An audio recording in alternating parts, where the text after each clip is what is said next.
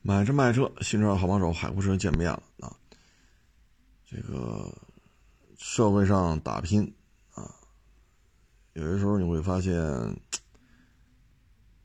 多一事不如少一事啊，多说一句都会给自己带来麻烦啊。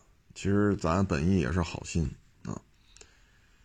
你比如说今天来这车，硬派越野车啊，二十。二十年前吧，还二十一二年前，还参加过达喀尔拉力赛呢。啊，那会儿好像是卢宁军吧，好像是卢老前辈当车手的时候。然后将将实行国五的时候呢，这车就停产了。啊，有三点三的自动挡，那存世量特别少。现在北京偶尔还能见着二点四的，都是二点四没有自动的。啊，都是手动的。这个车呢是国四排放的，啊，车龄呢过十年了。这车呀，一九年时候找过我，当时好像给到六万多，啊，不卖。二零年呢又去四 S 店，四 S 店给他五万，嗯，不卖。然后现在又找我来，我说这车呀就是两万块钱。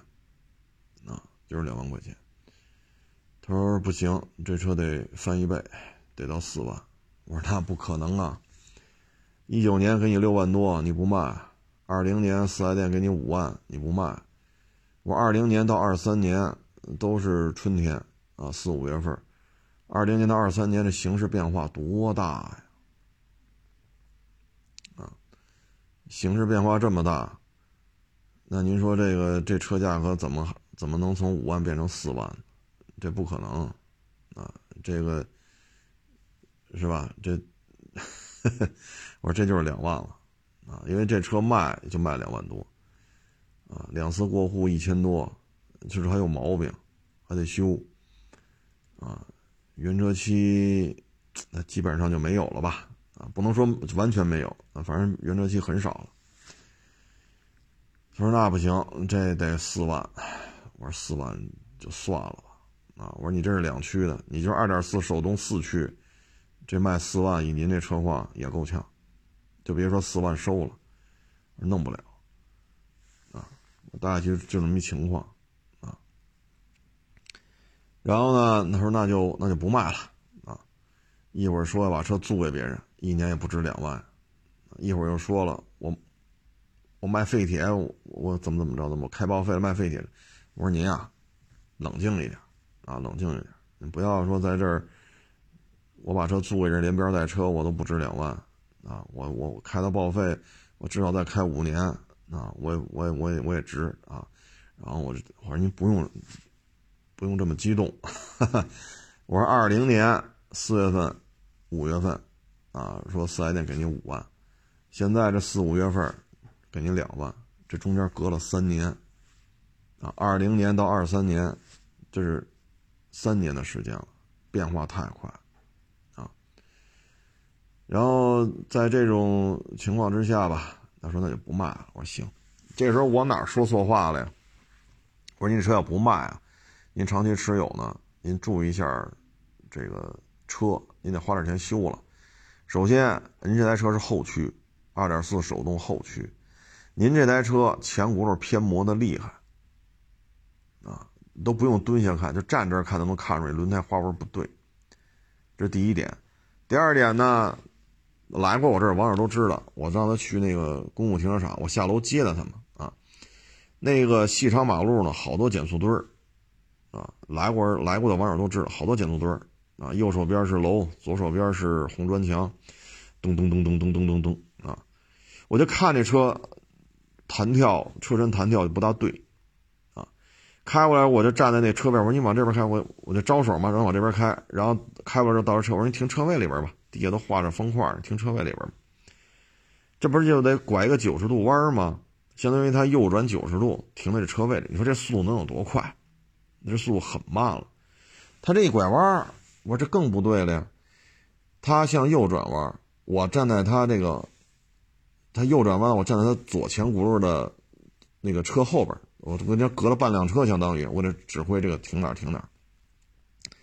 我一看它这左前轱辘啊，就以这么慢的速度往里边慢慢挪，左前轮上端外倾，向外。啊，底下是着地的，上边向外，向外呢，这轱辘与地面若垂直的话，我们称之为九十度，这个轱辘与地面大概是七十度。这轱辘明显的向外有一个是吧外倾的这么一个姿态，停好之后，再一看这轮胎前轱辘偏磨的厉害，所以这就对上了，这就对上了，啊，你前轱辘偏磨，前悬架在。在右转的时候，你这个左前轱辘，因为我只能看见左前嘛，我我看不到右前，因为它是这么拐，我站在它拐弯路线的外侧啊。我说您这个啊，要不卖的话，长期持有呢，您这俩前轱辘你得花钱换了，因为这么重的车两吨重，这么热的天儿，因为现在四月底了嘛，肯定夏天比比现在温度高啊。我说这这车也重，得两吨重。你俩前轱辘不换轮胎的话有危险，再一个呢就是你前悬挂，你得去处理一下。然后呢，我在检查的时候，我拿一只手啊摁一下它那个俩前翼子板，我都没说蹦起来往下摁啊，也没说发力，没有，就站在边上拿手一摁，轻轻一摁，一只手啊，咯吱咯吱，咯吱咯吱，哟，我就站在不是他那车右前翼子板按了一下嘛，又按的左前翼子板，咯吱咯吱，咯吱咯吱，这底盘就有声了。我说你这车呀，悬挂，你得看看，因为它那前护板啊有点变形，挡上了，所以呢看不清楚这底边这点东西。虽然离地间隙高啊，但是它那护板碍事儿，我也看不见。我趴地下看看不见，趴前面、趴左边、趴右边、趴后边看不清楚。我说你得上举升机把护板拆了，然后你这个看看是哪儿的问题，因为你轱辘侧倾这个姿态不对。偏磨更不对，手一只手轻轻，我没蹦起来啊，蹦起来发力上往下再坐一下，没有，就站边上拿手轻轻一一摁那车，咯吱咯吱，咯吱咯吱。我说你看这底盘，摁两边都有声，啊，我说咯吱咯吱咯吱咯吱，我说这声不对，啊，我说这个现在啊经济形势也不好啊，找份工作也不容易，我说咱把这车拾掇好了，别到时候开着开着爆胎啊，或者前轱辘裤衩掰了。这不是影响咱工作吗？你看咱这么说，不也是一片好心吗？给你分析你这故障点，长期持有的话你就修一修，不长期持有就不用修了。咱这么说也没有恶意啊。人来一句：“你说什么呢？”本来挺尊重你的，啪一上车关车门走了。你想我要不说呢，就两万卖吗？不卖算了，就陪你打哈哈呗，啊，天南海北的陪你聊。是不是？你说聊什么吧？坦克、战斗机、烤羊肉串、房地产，是不是？你说陪你俩给你哄开心了就完了，我多余告诉你，咱这你说说这不是一片好心吗？啊，一说也是搞教育工作的，啊，你岁数也不小了，学历也不低，啊，你说过来就这个，哎呀，所以有时候就是好人做不得。啊你就两万卖吗？不卖不卖就算了，陪你聊没问题。啊，装修，啊，服装行业、餐饮，啊，F 三十五，啊，辽宁号，啊，高铁，啊，汇率，啊，美国又怎么着？没问题，陪你砍。这说话还有什么成本吗？啊，咱是一片好心。你要是卖别人，就不用修了。你要长期持有，你得修一下。你说咱这话说的有什么恶意吗？我现在找工作也不容易，别到时候车啪爆了胎了，前轱辘掰了呀，是吧？影响咱工作。你说我说这话有什么问题吗？这就开始甩脸子了。啊，我说这话你就不尊重我了，那我就不我就不应该告诉你啊，我就不应该告诉你这车有问题啊。没问题，这车出去玩去，是不是？您这种您这种单位有寒暑假，你这。看着它没问题，卖之前再去趟新疆，再去趟西藏，怎么让你死，我怎么给你出招？那样的话，你就尊重我了，是吧？这台车已经不能跑长途了，不出事儿，你可以回来吹牛逼；出了事儿，都不知道怎么怎么出的事儿啊，说了，咱一片好心吧，啊，不卖，呃，不是你不卖，我卖没人卖别人，不用修，你要长期持有，你得修一下。你看看这，咱一片好心说您来了，车没收成，我说这么着吧，您在这待了一个多钟头，停车费我给您交了吧。咱还把停车费给人交了，咱告诉他短期之内就卖，不用修，长期持有得修。你说这哪说错了呀？一九年你来，我给你开六万多，你不卖；二零年你找四 S 店给你五万，你不卖。现在二三年了，给你两万，你现在要四万，那四万我们接不了啊！您这国四排放的车龄过十年了。啊所以有时候你这多说一句都挨骂。我的车可好了，我性能可可爱惜了，我这我行行行，您说的对，你开着它去新疆去西藏玩没问题，跑高速可舒服了。你这配置高，其实有什么配置？布座椅还手动调节，后排倍儿难受。皮卡改的嘛，后排倍儿难受，车门开的那个，咱不说那么多了，咱就没有必要呛着，没问题。您这夏天您开着去新疆西藏玩。我这么说，你是不是就尊重我了呀？那这台车能跑长途吗？所以有些事儿，你说，哎，就有些时候吧，就是多说一句都是事儿，啊，多说一句都是事儿。好人做不得，啊，好人做不得，就应该跟他说，没问题，车可好了啊，您不行你就开开，啊。你万一开到新疆，开到西藏，人当地需要这种车，没准四万就收了。你往那边开吧，又玩又卖高价，你听着特舒服吧？其实我就想你死在半道上。那我好言好言好言好语的劝你，你卖别人就不用修了。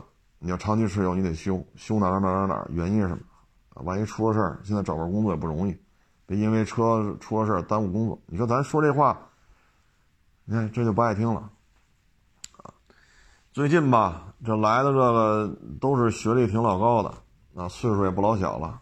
你要说二十来岁，说话没把门的，咱也不跟你这个那个。这岁数都不小了，啊，有的比我还大，有的跟我也差不了几岁，啊，学历都挺高，啊，你看之前那飞度啊。我头天晚上说，我不要了，这车太麻烦了。原因是什么什么？我给你发了，跟你说了，不要了，太麻烦了。我租指标去，一个月一千，我卖得出去吗？我卖不出去，仨月卖不出去，车就赔了。我用电子标，电子标不能给新车上牌，必须是过到这个个人小客车这个指标下，然后再转到电子标，这不是也麻烦吗？你说上一外地牌子，离北京最近，你说哪儿吧？廊坊。好，我去廊坊上去，或者说燕郊上去，我这一去一回，这路费、油钱，加上上牌的费用，这也上千了呀。我再卖了，还得去那儿办去。好家伙，这这这来一来一回，廊坊跑两回，连油钱带高速带两次过户费，这个费用就过三千了。这车我才挣三千，太麻烦。我说不要了，不行就卖别人吧。非常感谢您卖时候想起我来了啊。你跑一趟真是辛苦辛苦啊！你说咱这么说有问题吗？那第二天又找来了，还要卖给我。我说卖给我也是七万四千八呀，这就不干了。你自己七万四千八提的，非说这车九万三包牌。所以你现在这，唉，你包括这特斯拉也是，咱也好言相劝。我说这车现在花香亚市好几辆。有价签有写二十一万八的，有写二十二的，有写二十二，二十二万小几的。我说怎么可能二十二万多收呢？咱不这么说，不也一片好心吗？我说你要拿着钱，必须得一手钱一手户，就左手拿钱，右手过户，别拖着。二十二万多行，拿着钱过过户去，过完户跟我没关系了。你只有这么干，别到时候又像我们之前收那车似的，好比我们多几千块钱，挺高兴去了。网友一去了，是这价，是这价，给钱吧，给不了，啊，一个月之内卖了给你钱，一个月之内卖不了，给不了你钱，完了不给他钱，还跟他要了一千块钱，等我们网友去卖高价去，是给了个高价，不但一分钱没拿着，还掏了一千块钱，三十天之内你要反悔，一千块钱还不退你了，那你拿着钱了吗？你等他卖了给你钱，这事儿我们也干不了，啊，或者说。像我们二二年三月份吧，收那霸道也是嘛，我们出五十，电商平台给五十一，那咱就别争了，咱怂啊！好，电商平台怎么跟他聊的？我给你一万块钱，你车放这儿吧，啊，卖完喽，我再给你那个剩下的五十。我操！我这卖高价也行，给一万块钱啊！我现在收车都已经到了，出一万块钱就能弄一个准新的六缸霸道吗？啊！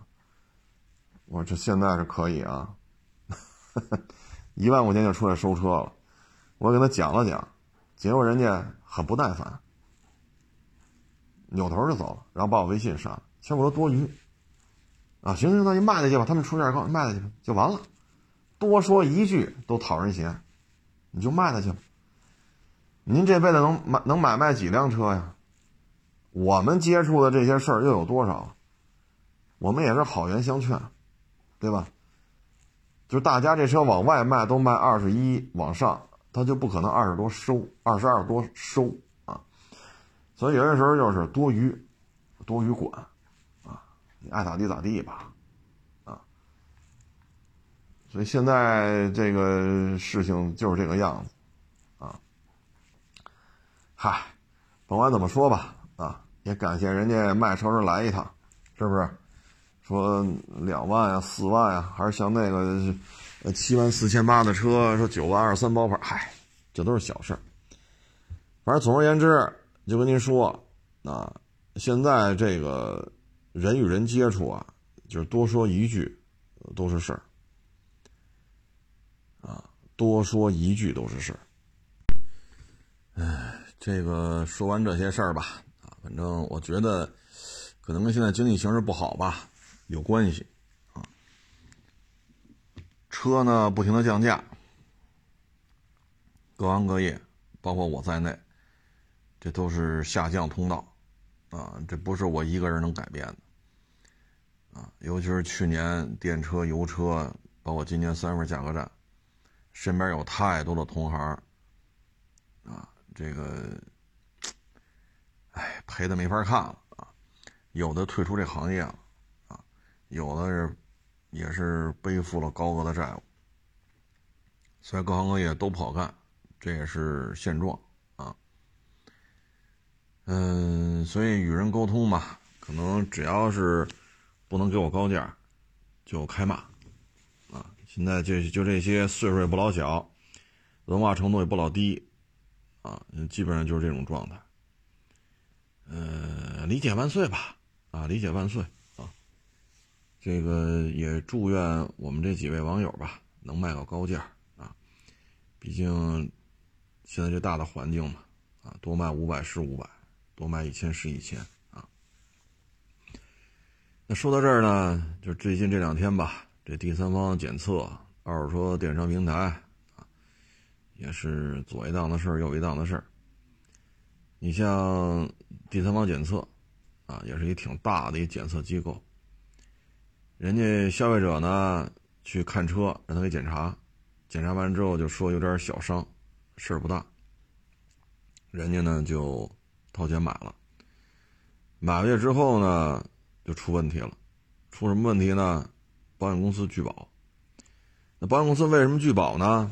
就是人家就说了啊，说我们这个这车啊，在保险公司的这个系统里边，人家就发现这车是推过全损的，啊，推过全损呢，当时十几万的车，保险公司赔了十几万，那这车呢，在保险公司内部呢就会有一个记录，所以你过户。买回来上保险，保险公司一律拒保，就任何一家保险公司都是拒保。然后他这就不干了，后来就查啊，说这车当时你给我这检测报告，你就说有点小剐蹭，但是现在看，就你这车啊，切割都切了好几处，啊，气囊也都崩了，啊，车头这一套就别说水箱什么，就到后边纵梁这都是新的了。啊，纵梁 A 柱这都是新的，那这车人家不干了呀，又找这检测机构了。检测机构也是，就百般的推脱吧，最后说赔你三倍检测费吧。哎，他说你这检测报告上不写着吗？九十天之内回购嘛，我花多少钱买的，你多少钱回购啊？这就不认了，啊，这就不认了，啊，所以这种事儿，哎，检测机构啊，现在这种经营成本是比较高的，但是呢，它现在整个盈利呢是比较困难的，啊，尤其是过去这三年。你评估师，你到处跑，是吧？你不能就就就逮着一个市场吧？你像北京为例，你就得到处跑啊，然后才能这个才能这个挣到钱啊。但是你疫情疫情期间就弄不了啊，对吧？疫情期间是弄不了的，那这时候怎么办？啊，经营成本还在，经营成本经营。成本还在，收入开始下降。那您说这事儿咋整？所以现在呢，一开始建立这个第三方啊，这个检测什么的，嗯，初衷都是好的啊，但是后边做着做着就不是那么回事儿。他要盈利，他要考虑他的这个经营成本。他要进行宣传推广，啊，他要这个，他要那个，那最后这底下这在在执行的时候就变了味儿了，啊，这种情况太多了。因为原来我们在这种大的机构里边做第三方检测，这事儿你说我还不了解吗？是不是？我们当时都给底下评估师限量，你不能说好一天检查三十辆，这绝对不允许。啊，一天检查三十辆，这对于我来讲是。呃，坚决否定的，不能这么干，啊！但是后来你说为了挣钱，啊，这就爱谁谁了，这个，那你说咋整？啊，所以现在这种情况吧，越来越多，啊，然后呢，第三方检测呢也是拼了命的打广告，啊，拼了命的打广告，这种打广告打的呀，真是。你像有些 A P P，你一开机就是它，你一开机就是它，啊，它的这种，这怎么说呢？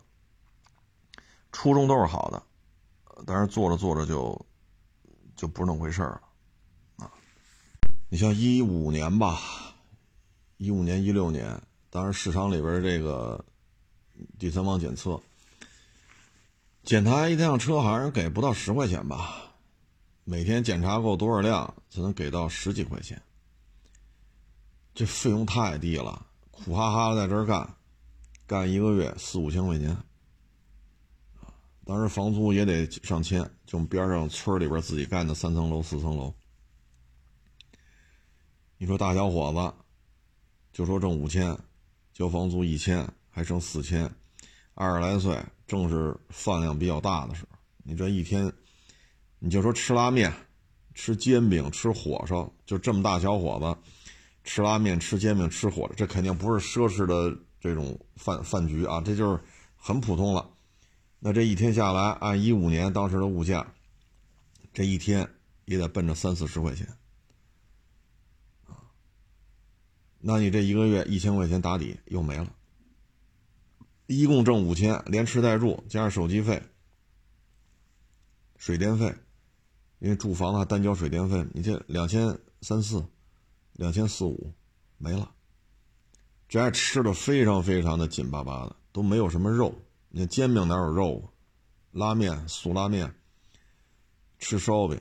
那你要是但凡说来个鱼香肉丝盖饭，或者来二十个羊肉串，来瓶啤酒，那这费用就超了啊。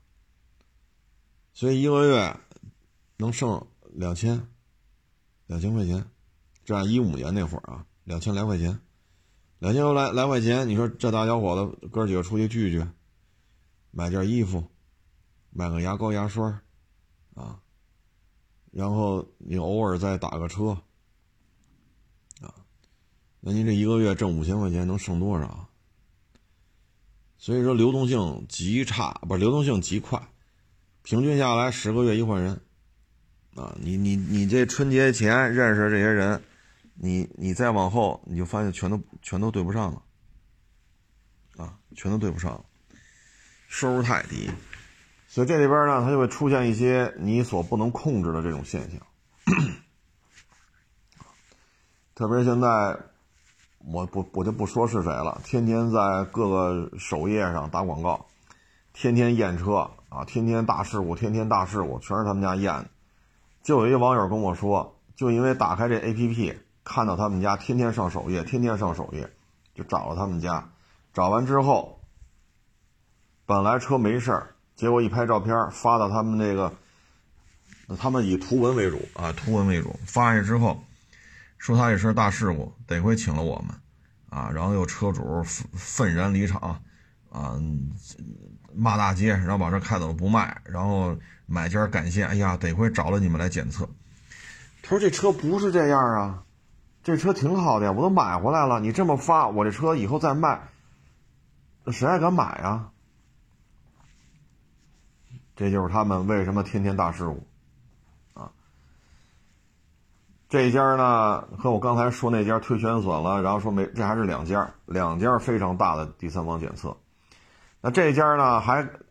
二一年的时候还出出一档子事儿，一个保时捷啊，保时捷啊，跟人说没事儿，结果呢，人家花了好几十万买回去了，上四 S 店一查，换过发动机，泡过水，电脑板电脑板啊里边长毛了，人就不干了，最后怎么弄的呀？退你十倍检测费。你说九十天之内原价回购，呵呵。唉，没戏，啊，所以现在这种第三方检测呢，就这么玩就这么干，就这么，不挣钱，有什么说什么啊。过去三年第三方检测啊，全国各地这种分点的这个很难盈利，啊，就因为我干这行嘛，啊，我也做到总监啊，培训啊，评估啊，我我这挂着弦呢，我也挂着头衔呢，招聘。啊，定工资、定奖金、派活、扣工资、扣奖金、招聘、开除，这这这都是我曾经手里的权利。所以你运营成本我很清楚啊，因为我们当时就得算成本嘛，一个固定网点租金多少，雇几个评估师，雇几个评估师就要需要配一个内勤，包括你产品部需要几个人，APP 开发需要几个人，APP 开发的费用、产品部的费用。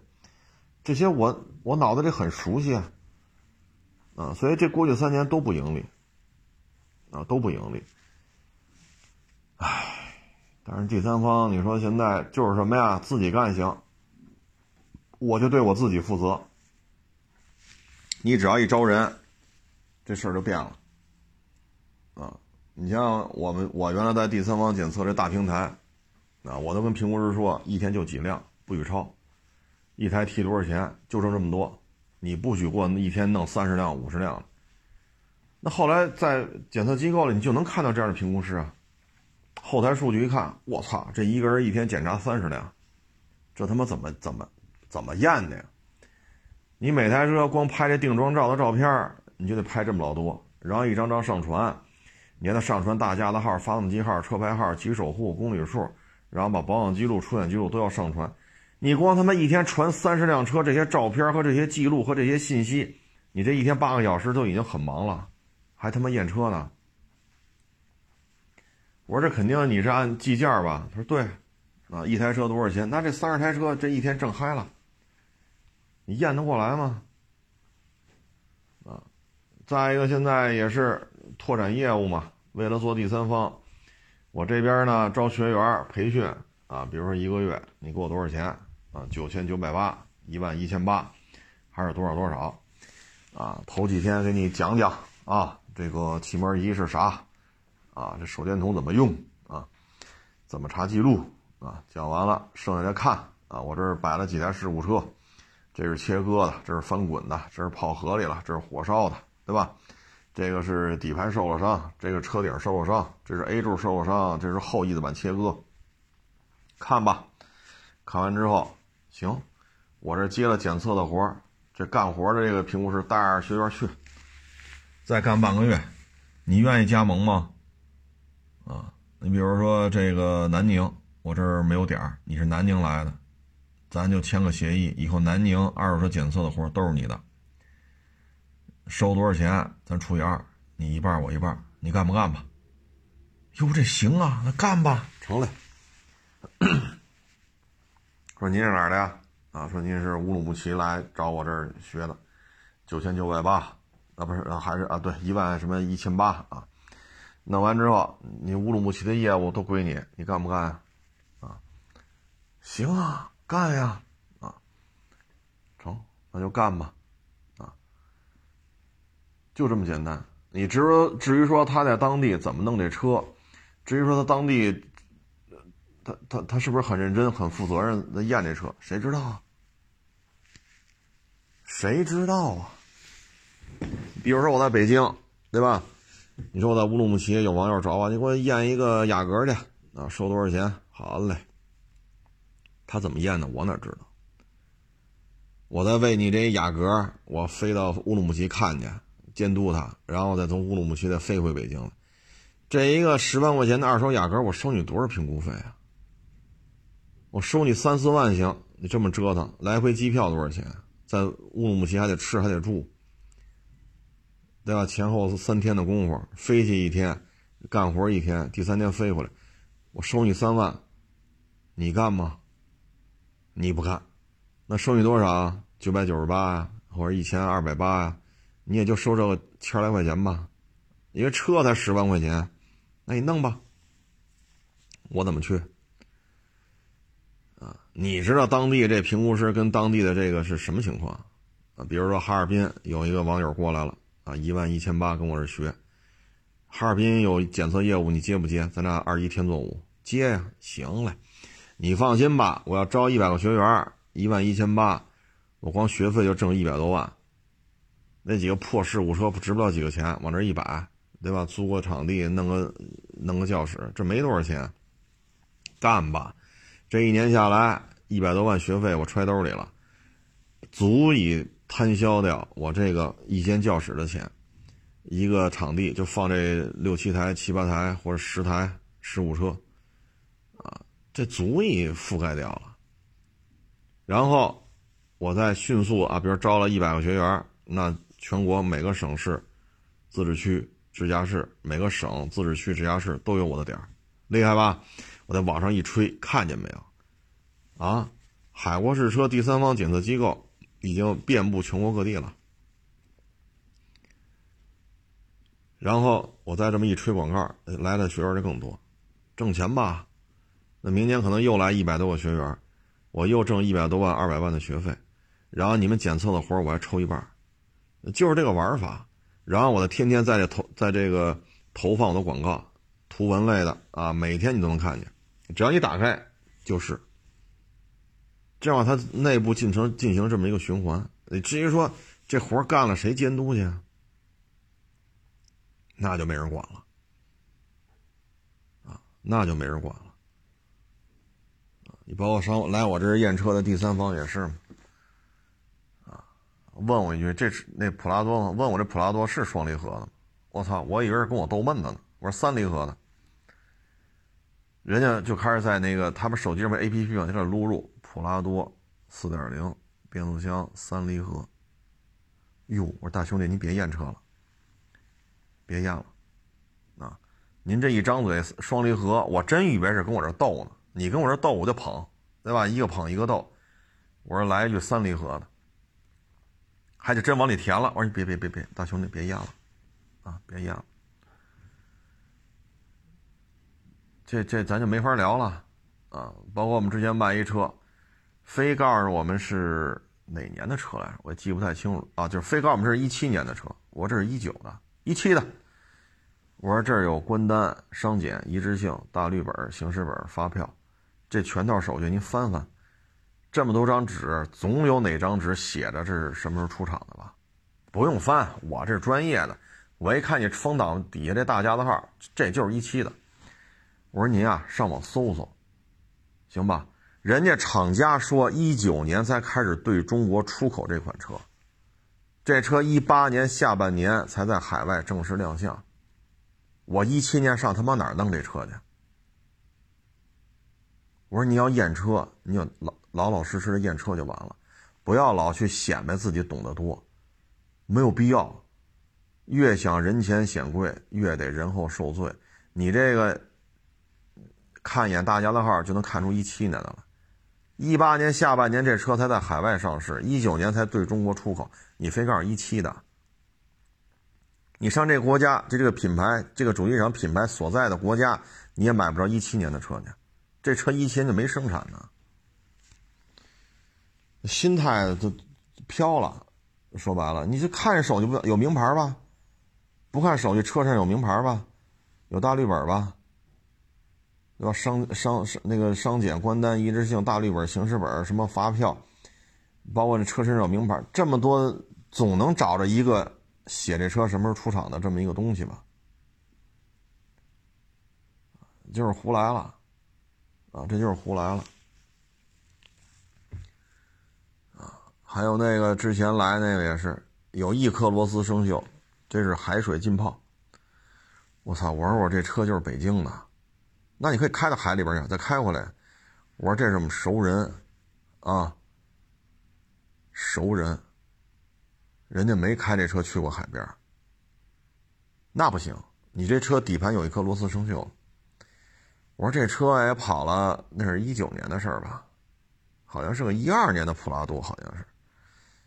我说这普拉多马路上跑跑七年，这底盘有螺丝生锈，这不是很正常吗？就一颗螺丝生锈，这就是海水浸泡车。我说您这聊天聊的也，我说这要不是怎么办呢？我说你车都没看，啊，你车都没看，这就就说底下有螺丝生锈，这就是海水浸泡车。您来看车了吗？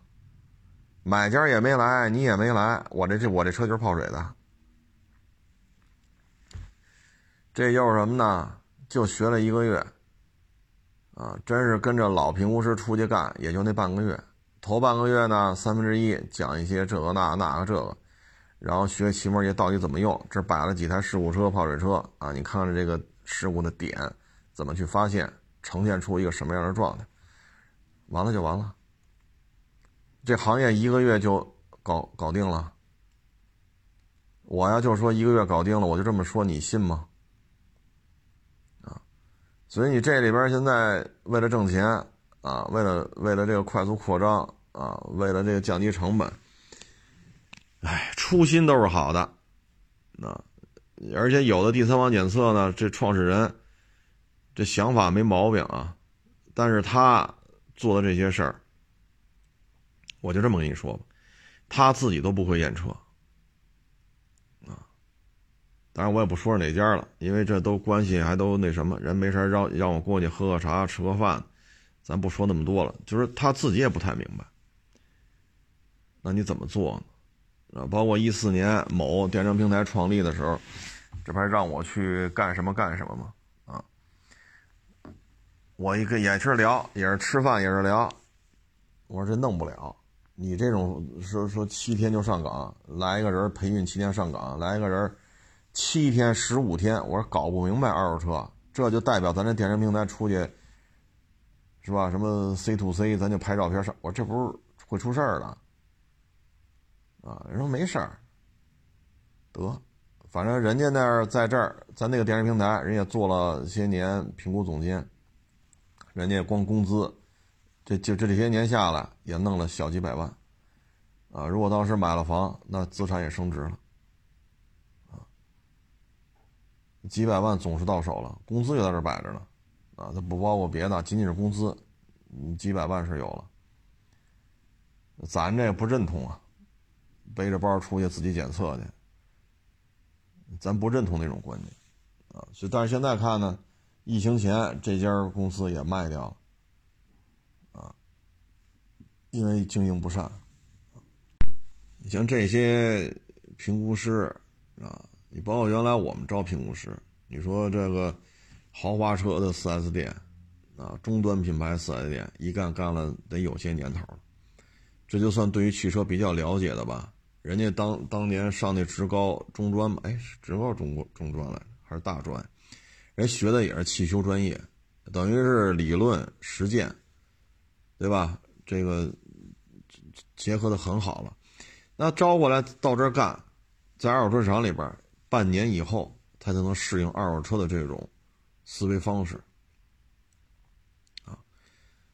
你不能说来了之后就告诉我这车花多少钱修能修好。我现在要知道这这个这个现象对于车的残值有多少影响，这个就跟他维修这完全不搭嘎了，完全不搭嘎。啊，包括这车收过来好卖，这车收过来不好卖，不好卖就给不了高价，好卖可以多给点，这些他也接触不到，他也接触不到。啊包括原来带着这些小徒弟出去干活去，摆不平啊，看车去验车去，那电动窗降去上不来了，这车本身就有毛病。那验车肯定得看一眼，电动电这电动窗升降得看一眼嘛，啊，这就不干了，啊，这就怎么怎么着怎么怎么着，啊，这个那个。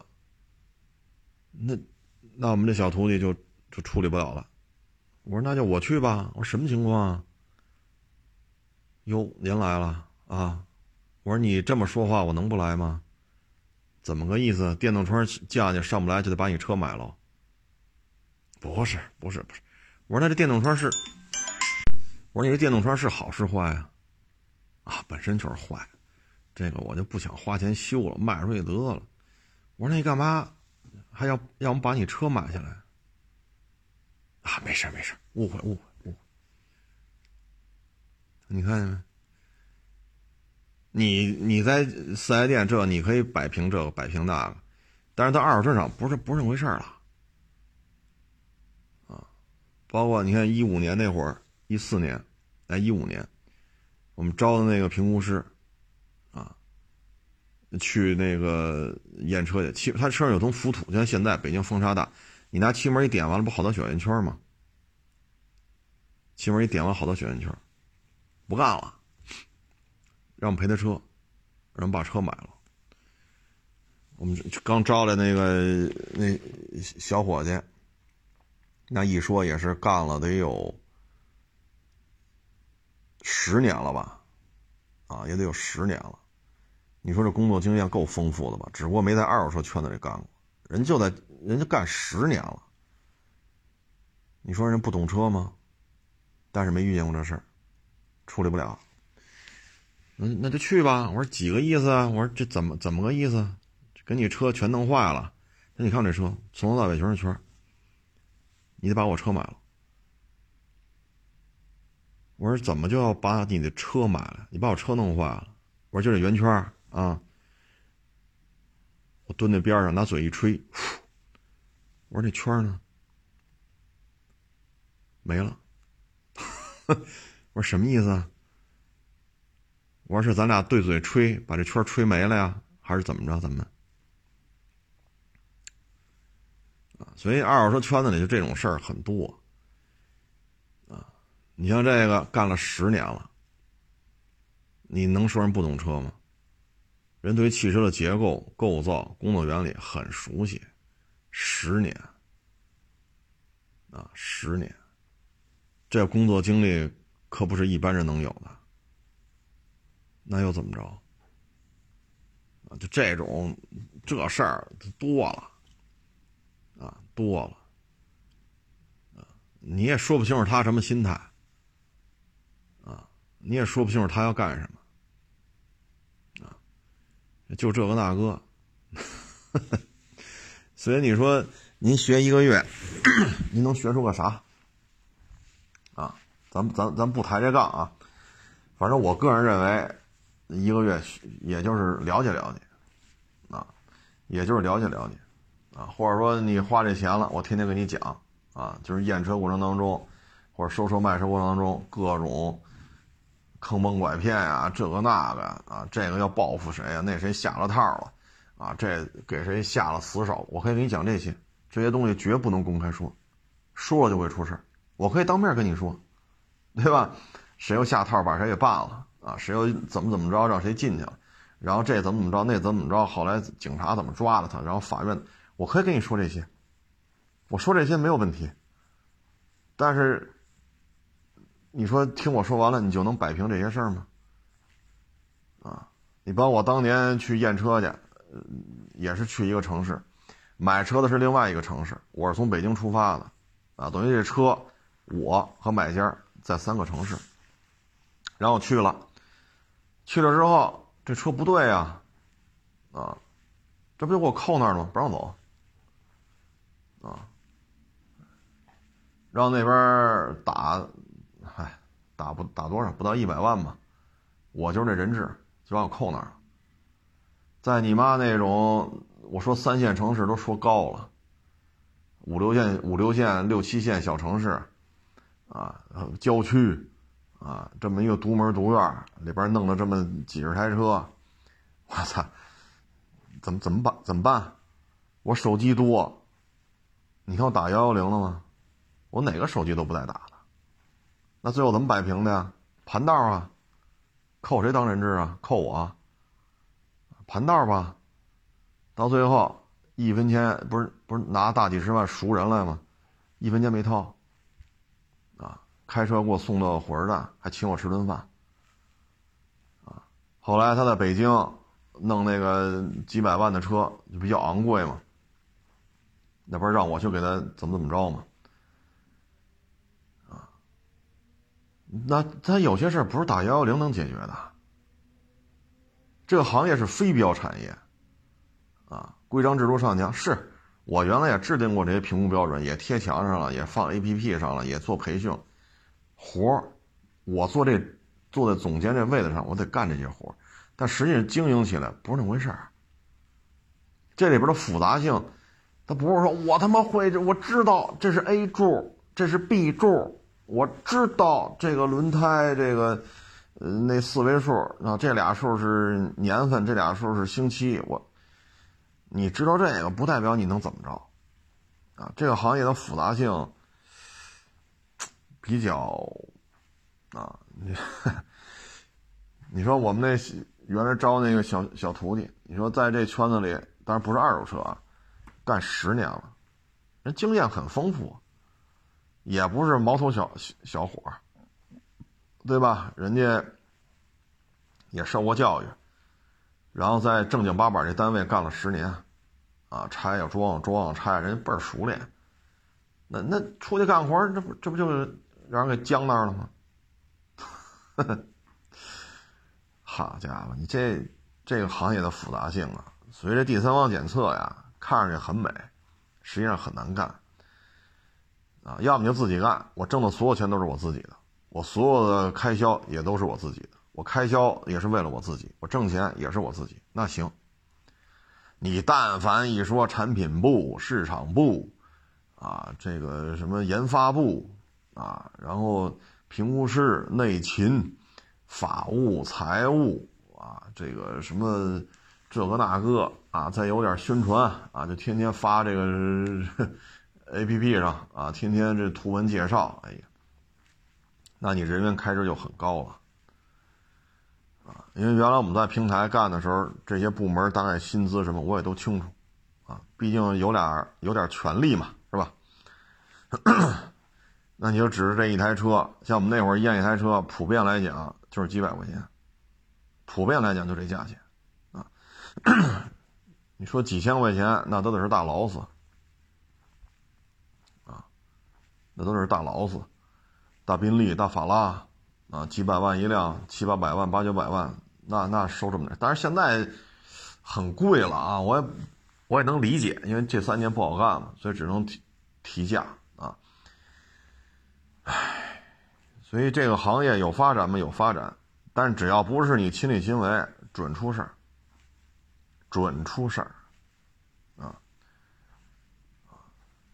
所以就这些问题，哎，嗯，就像我们原来说，就就就这个什么玻璃升降器啊啊，什么小圈圈啊，就我们这个小伙计，后来也是，那经验还是就基本功还是挺好的，啊，干了一段也就不在二手车圈干了，啊，不在二手车圈干，现在也都也不错，过得也不错，啊，因为二手车圈子这点事儿啊，比较复杂，非标产业，啊，不是说规章制度上墙，一是一，二是二，啊，不是那么好解决的，啊，嗯，哦，对，这两天还 看一篇小文章。哎，我就写的有点意思，就说呀，现在美国硅谷这些软件相关的产业当中，头些年啊，一几年，华人还有高管，啊，还有好几个都是华人高管，啊，不是中国人了啊，因为加入这个美国国籍了。那最近这几年呢，都换上阿三这边的高管了，中就是华裔就是。中国人血统的这些美国籍的高管，都给弄下去了，要么离职，要么走人。然后这是为什么呢？一说啊，就是中国人不团结，中国人窝窝里边斗啊，互相拆台。这事儿啊，我觉得是这么来聊。我看完这篇文章，我觉得说的也对。好多人要去美国或者去西方，就说了，我讨厌复杂的人际关系。我特别向往西方那种简单的人际关系，我就干好我自己的事儿就完了。很多人抱着这个目的去，所以他到那儿这种心态就注定他没有什么团队精神。因为走的时候就这么说的：“我干活你给钱，下了班谁别搭理谁。”啊，而在国内，你说天上太空站。这不是团队精神搞上去的吗？福建号现在准备进行动力系统的测试了，这不靠团队能做出来吗？对吧？你说这个，呃，运二零啊，现在出了就是加油版，啊，将来可能还要出预警版，但是这瞎猜啊。但是运油版就是空中加油版的这个运二零现在已经造出来了。你说运二零现在连发动机都是自己的了。那你说这个不是团队精神吗？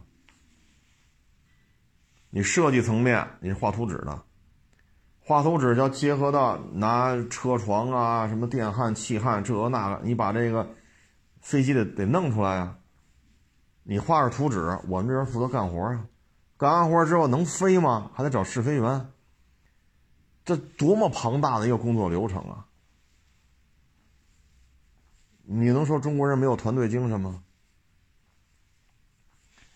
对吧？你包括这个抗美援朝，啊，还有六二年跟阿三打那一仗，包括对越反击战，再包括西沙这边那几次海战，你能说咱没有团队精神吗？你包括九八年抗洪，你包括零八年汶川地震，啊，包括就去年嘛，重庆那着山火，你像那个。重庆当地的摩托车的这些，那真是骑士精神啊！自己借钱去加油，要骑着越野摩托，把消防战士啊，啊，现在归应急管理部，就要把消防队员啊驮到山上去，然后再下来，下来之后一趟一趟往上驮，什么呃，这个灭火弹呀，啊，包括给山上这些灭火队员的这些吃的呀，啊，包括一些电台啊，这你看。这你能说中国人不团结吗？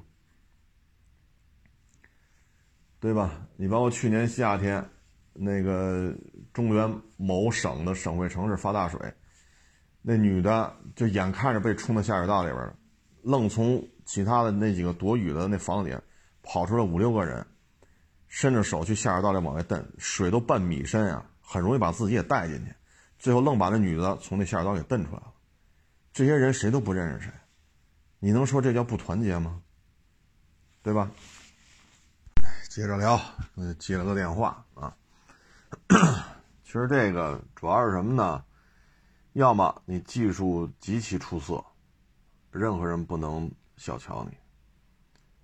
那显然技术上的这种领军人，咱们好像差。那好，换个角度，那咱就是吧，抱团特别团结，那都是羡慕那种西方人际关系简单的想法出的国。那您出国之后，您说您这，哎，所以现在呢，在互联网这一块儿，啊，华人占据高管的这个比重越来越低，无非就是几个原因：第一，你不是技术上的那种绝对的领军人物；第二，抱团谈不上，啊，因为出国的时候呢，我不能说百分之百，我能说大部分。都是向往那种简单的人际关系，啊，那实际上简单吗？有人的地方就有江湖，所以你说在硅谷，华人的这种高管比重越来越低，啊，所谓的不团结，这个只代表华人，啊，这个跟咱们这边中国人关系不大，啊，因为咱搞福建号大航母。这是团结。天上那太空站也是团结。你可以回头看看，我们当时要搞，要跟那欧洲搞那叫什么，伽利略，格呃格林纳，那我都忘了叫什么了。反正一个欧盟的，一个俄罗斯的。啊，格罗纳斯是俄罗斯的啊，伽利略，那交钱不让人踢出来了吗？那咱自己搞，北斗好几十颗打天上去了。要去 NASA 开会，中国人不得入内，人家不跟你合作。那行，现在就俩太空站，一个快报废了，一个刚还没完全组组建完成啊，杆新杆新的。那杆新杆新是中国的，我们现在也不欢迎你美国人来，一样啊，一样。所以海外这些华人吧，我觉得应该抱团，应该团结。然后呢，才能在这种、这种、这种，怎么说呢？现在大老板是以白人为主，这些高管啊，实际的高层、中层是以阿三为主，底下干活的码农都是中国的。那你在这种情况之下，我觉得那只能去团结啊，不团结就不行了，都是抱着简单人际关系的思路去的。那你指着他们之间怎么团结呢？这显然现在有难度，啊，有难度。唉，所以这个事情，唉，咱也没有恶意啊，因为国内一旦出了什么事儿，其实海外华人也给予了很多的这种支持，啊，捐款呀，捐东西，这是事实，我们绝对不能否认这一点。但是呢。你像美国的一些骚乱城市的这种大规模的这种骚乱暴乱啊，实际上呢，应该是什么呢？比如咱们这一片啊，五六十户都是华人，那我们这五六十户呢，应该是买枪，因为在美国买枪是有合法途径的，你可以通过合法途径去买枪，让大家进行倒班啊，二十四小时有护卫队保护我们这，比如说五十户。七十户，啊，但是呢，在海外这种做法，在华人社区呢，不是太多，不是太多，但是呢，我们在九十年代的美国的那些城市骚乱当中，我们看到韩国人倒是做到，哈 哈人人持枪，啊，拿沙袋做工事，啊，房屋呢要做制高点。啊，长枪、短枪、散弹枪，啊，分别负责远距远距离的阻止，近距离的大面积杀伤，手枪用于自卫。那火力的布置，唉，所以说硅谷这些，我觉得两方面原因吧，啊，当然了，我们不能否认人家在海外工作这个所付出啊，不付出的话，也不可能在这些大企业里边干这么多年。但是我觉得，有些时候说阿三技术不如我们华人，为什么他们能上去？阿三的风格呢？一人得道，鸡犬升天。只要一个阿三上去了，那大部分这些他往下的职级管事儿的都是阿三。他们是有这种特点的，啊，这跟咱们这儿多多少少是有些不一样。哎，反正这篇文章看完之后吧，觉得。嗯，怎么说呢？反正在海外呢不容易啊，语言、文字、文化、历史、肤色、长相都不一样啊，白手起家买房买车拉扯拉扯拉扯拉扯这什么什么叫拉扯啊，就是把这个孩子养大，这也是不容易啊。但这篇文章看完之后，觉得有一定的道理啊，有一定的道理。嗯，包括你看现在这个丁胖子这广场，很多华人一看这么多走线来的，自发的去给他们送个十份盒饭，谁先拿谁先来就是谁，或者自发的把家里这个不用不穿的这衣服啊给送去，你们谁需要自己拿吧，不要钱。其实你说这个时候华人对于华人啊还是挺那什么的，但是最近看呢，这新新去的这些呢走线呢。可以说是什么事儿都干，啊，什么事儿都干，弄得现在我看现在这意思就是，美国当地的这些老华人有心去接济一下走线过去的都不敢，啊，所以你看特朗普嘛，之前去年吧，在美国发表讲话嘛，他说现在来的这些人，之所以走线啊，他去办个委委内瑞拉呀，啊，厄厄还是什么什么厄瓜多尔是哪儿来着？办个南美洲这些小国的签证，然后徒步走到墨西哥和美国边境。他说：“你看这些人，绝大部分在中国都是有案底的，绝大部分都是，啊，这个案底呢，意味着有的可能在国内借了好多信用卡，啊，透支，拿着一笔钱跑了；有的呢是国内有这事儿那事儿，啊，在那边 Twitter、微信。”都不能用中文名字，都得随便起个什么汤姆、杰瑞之类的，啊，要么就是 这事儿那事儿的啊，反正怎么说呢？最近我觉得短视频平台吧，开始把走线作为一个热点，反复的去推，这本身就是有问题的。你这短视频平台是不是中国人在中国成立的？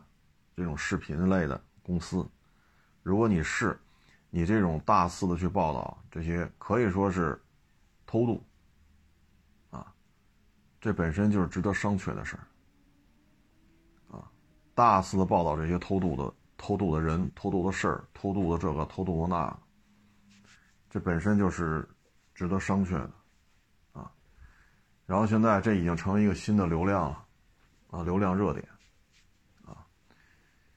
嗯，嗨，去吧，反正那边工价去年的话一百八、一百六，就刷盘子啊，一天，现在一百都够呛了。啊，前两天我还看一小视频，在国内是老板，啊，比较闲，就死活瞧不上中国，啊，在中国有房有车有闲有钱，把买卖关了，房子卖了，去美国没意思，这个国家这儿不好那儿不好。在国内衣食无愁，也没有什么案底，好，来了，三千刀了刷盘子，每天刷十二个小时。我说这都图什么了？这个，所以现在呢，短视频平台，我我真是觉得什么流量都敢干呀，啊，连走线都能成为一个流量热点，这是要干嘛呀？这个？这些人属于偷渡啊，为了流量啊，真是没边儿了啊！今天微博上还有网友艾特我，女的遛狗不拴狗，把人小孩吓着了，人家就不干了，说的我就不拴，怎么着怎么着的。就这种人呢，在他心目中呢，就是我和我养的这条狗是不能说的，我想怎么着怎么着。说什么我都我都跟你对着干，啊，说白了呢，这种人可能社会当中吧，啊，可能 不是那种经风历雨的，啊，所以他也不知道社会的凶险，啊，可能他的社会交交际面呢相对比较简单，啊，你在这种情况之下，可能才会做出这种谁说都不行，我就是我不一样的烟火。那一旦出了问题怎么办呢？啊，他不愿意去深度思考自己养狗的这个负面的东西。小狗不大，就泰迪这么大吧。如果你咬了孕妇怎么办？肚子里这孩子怎么处理？你说打狂犬疫苗，这孩子生出来有残疾，你给人养一辈子吗？好，你说你把孩子做了，那是一小生命啊！就因为你养狗不拴绳，把人家在公共道路上行走的孕妇咬了，就让人把孩子做了。你这晚上睡觉你不害怕吗？不怕小孩变成厉鬼来找你吗？好，岁数大老头老太太，你这狗窜来窜去的，人岁数大腿脚不利索，眼神也不好，呱唧绊一跟头。原来出过这事，广场里边狗给人绊倒了，二十多万赔偿，实际伤残做出来了，掏吧，二十多万，我不掏，跟警察嚷嚷，跟法院，你嚷嚷管个屁用。你不去是吧？行，法院给你这面子，法官来家了。法官上家找你了，最后二十多万必须掏，你这没跑。再一个，你小孩咬人家了，把你家里小狗把人小孩咬了，咵哧手指头咬下半截去，这是残疾。夸叽给人脚腕子咬了，这脚脚踝功能受限，这就是残疾。这几岁的孩子落了残疾，人爹妈能干吗？就你就比着自己嗓门高，所以说这就是法治社会，得感谢法治社会。这法治社会保护了很多无赖，保护了很多垃圾人。再比如说前些日子是上海是哪来着？电影院非拿脚丫子踹前排那靠背。你说你看就完了吧？你老踢人靠背干什么呀？就说他，不行还得踹，说他还得踹，急了，吵吵起来了。前面这火气比较大，把后边踢的靠背这个是鼻梁子骨给打折了吧？得，这样子怎么判呢？赔人家六位数，就打人这个啊，赔后边踢的靠背这个，赔他六位数赔偿，然后还得进监狱。你说这个不就是法治社会保护的不就是些垃圾吗？这也就是现在，这你放九十年代。包括八十年代，我们那个什么露天电影放映队、露天电影之类的，你要敢电影院，你敢这样，你走不出去电影院，绝对给你打趴下。哪来的？你跟这儿他妈蛋逼这个那个，那板砖早抄上去了，立马打服了。他这辈子他也不敢他妈瞎他妈踹。那现在呢？有什么追究措施吗？比如那高铁，我就占座，我就不许让，你是否给他列入黑名单了？这辈子所有的需要。身份证的公共交通一律拒拒签，有这措施吗？没有，那我就占座，怎么着吧？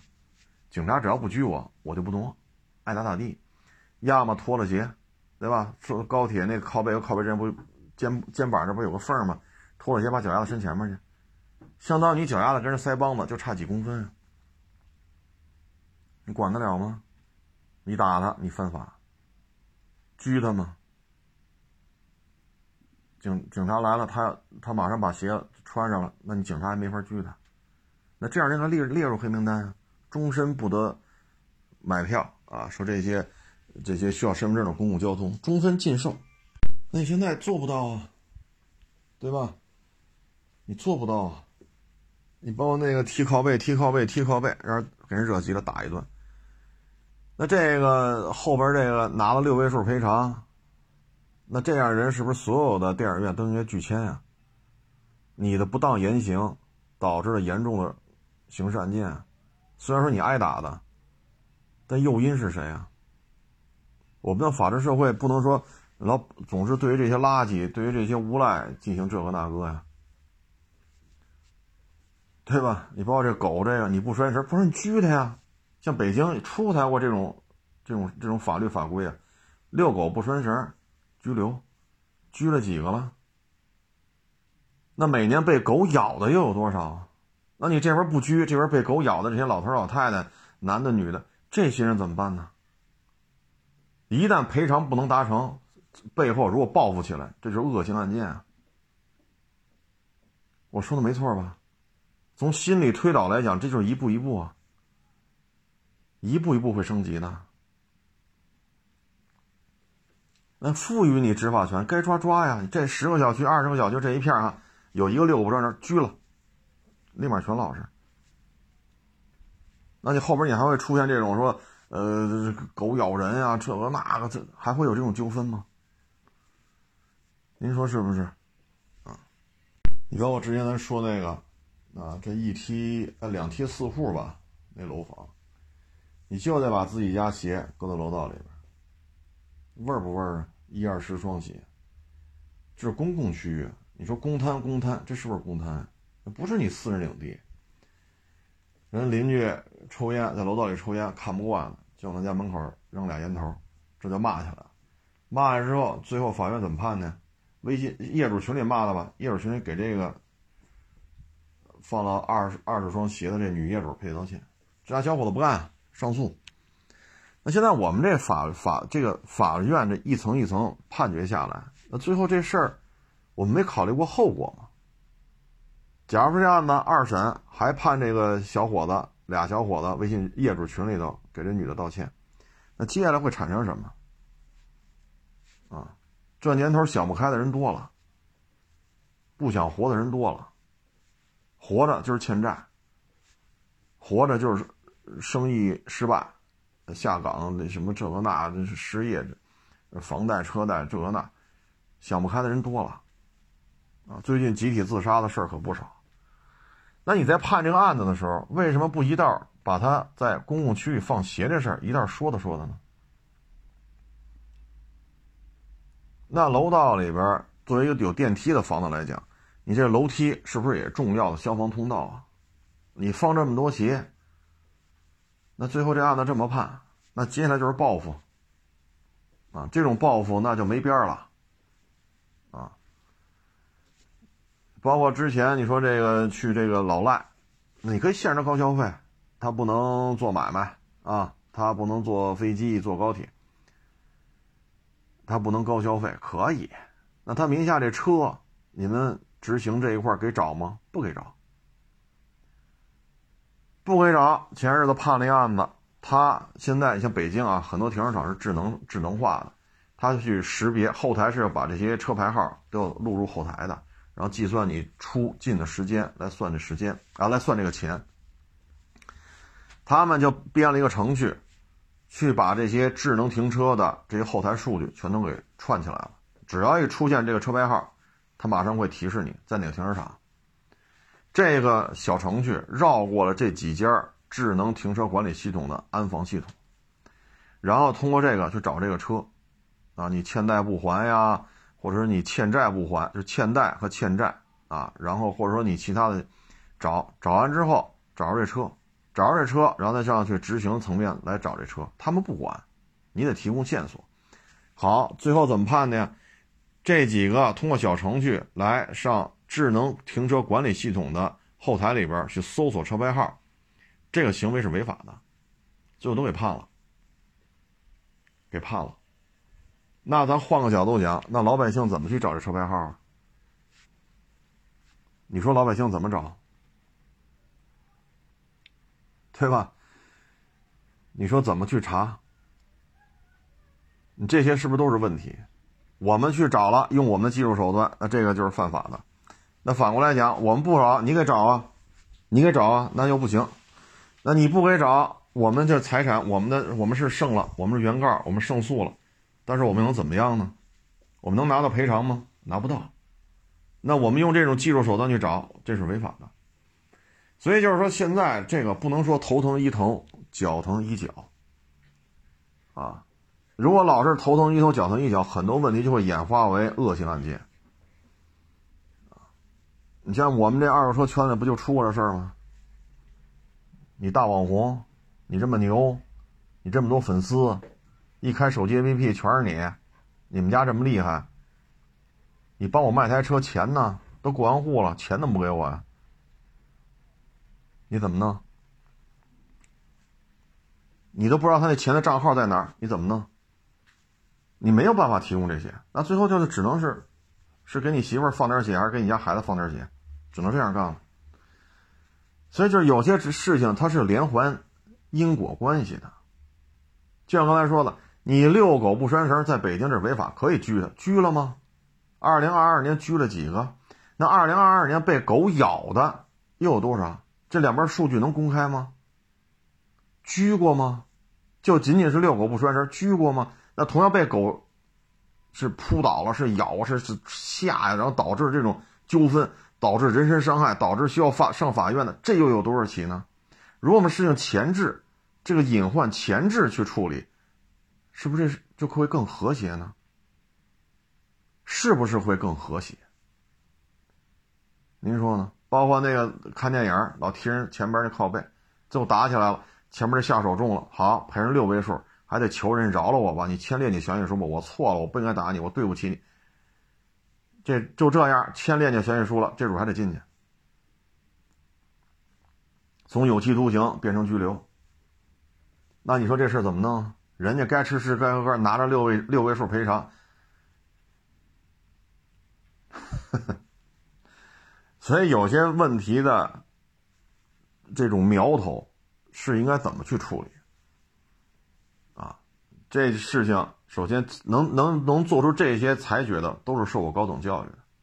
你再联想我之前这些日子接触这些受过高等教育的成年人、中年人，不是小，不是二十二三岁的半大小子啊，他们在卖二手车这个事情当中这种态度，啊，这种啊，我也不往难听的说了啊，毕竟都是来找我卖车嘛。从这个角度讲，咱不能说话说太绝啊。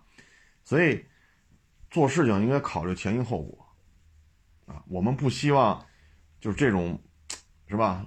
弄个小狗啊，惹一堆事儿，啊，看个电影生一肚子气，啊，楼道里放鞋你惹一肚子气，啊，私占就是私占公共车位，或者说你买的产权车位他就占，然后这些立法全都跟不上，全都跟不上，我也不知道这问题出在哪儿。啊包括这养狗不让进餐厅，在老祖宗说的很明白，饭馆是给人吃饭的，不是给牲口吃饭的。牲口外边去，这里边只是给人吃饭，狗是绝对不能进屋的。这是老祖宗留下开饭馆做餐饮的，这是铁一样的规矩。那现在呢？我要维护我的合法权益，我就要带着狗上这饭馆吃饭了。你这桌人在这吃，这他这桌狗在桌子上吃，你俩桌挨着。老祖宗留下的规矩全他妈是废话。那现在养狗条例有狗不能进餐厅吃，结果呢，餐厅让狗进去了，人投诉餐厅。现在养狗的不干了，我的权利是什么？你的权利是你爱的只是你自己这条狗，你没有关爱过别人，你也从来没考虑考虑过别人的感受。你往回倒倒。啊，再往前倒几十年，吃饭的地儿就是给人吃的，不是给牲口吃的。这人和牲口不能在一块儿吃。那你人能上马那个马槽里边吃去吗？这边放的给马吃的草料，这边给你放点馅饼饺子，你让你上马槽里吃去，你去吗？老祖宗留下规矩，荡然无存。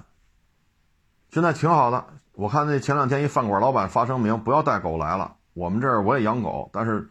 把狗带到餐厅就会被投诉，投诉就会被罚。我觉得这样挺好，不能说因为你爱你的狗，全世界都得跟着你一样，这个就极度自私了。因为你爱的只是你自己这条狗，你没有考虑这条狗会对老人造成什么，会对孕妇造成什么，会对别人家未成年小孩造成什么。你就一句话，我们家狗不咬人，真咬了呢，我没钱。前日子女网红不就是吗？那后备箱打开里边蹲着一条狗。这我们家狗不咬人，摸吧。摸完之后，我谁？我们家，我我我什么时候让你摸我们家狗了？你脸上被咬四个大洞，跟我有关系吗？你看，很鲜明的案例，很鲜明的案例。没咬之前，我们家狗不咬人。你们没有爱心，你们一点爱心都没有。你们是正常人类吗？你们为什么不甘爱小动物啊？狗把人咬了，没钱，狗咬了找狗去。就这脸变得可快了。所以这车位的问题，公共场合，比如踢看电影踢靠背的问题，非得带狗不拴绳的问题，啊，包括楼道里放鞋的问题，这立法到现在都跟不上。这些问题导致了每年要出多少刑事案件，立法就不能进化一步吗？出这么多案子，法院恨不得夜里不睡觉，加班加点弄，那这问题为什么不能前置呢？对吧？你包括我们二手车，你出险记录，交通队没有吗？出了人命了，肯定得报交报交通队吧？车撞死人，你能你能不报交通队吗？保险公司能不知道吗？你能不能把这信息提前告诉我们？这车有过人命案，你说理赔慢、修车慢，这个那这个好，一个人命官司拖两年，那这期间人把车卖了，你你我们一查能查到这事儿，不就解决了吗？那我们一看啊，水箱换了，这一发动机盖喷漆，一百万喷漆，好一查，一百多万赔偿，那肯定撞死人了。我们这同行吃过这亏，那就退车吧。那没办法，你查的时候确实那记录上写着没有出现记录，就是有点喷漆，你以为自己掏钱呢，结果人家买回去一百多万赔偿，因为这时候保险记录才出来。我身边的同行关系还挺熟的，就因为这事吃过亏，对吧？你把这问题提提前公布啊，大家的号对应的这个人命案，交通队都是有备案的，我们不需要知道那么多隐私。谁开的？撞死什么？赔怎么赔钱的？撞死几个？什么肠子堵了出了哪？脑袋撞的？我们不需要知道这么多，有人命案，有这个备有这个备注就行了。后边很多纠纷都能处理，很多纠纷都能处理。那为什么不前置呢？这个这个社会的经济效率啊，人民的和谐生活的和谐的感受，是不是有一个明显的提升？行了，不多聊了，谢谢大家支持，下捧场，关关注新浪微博海阔试车手。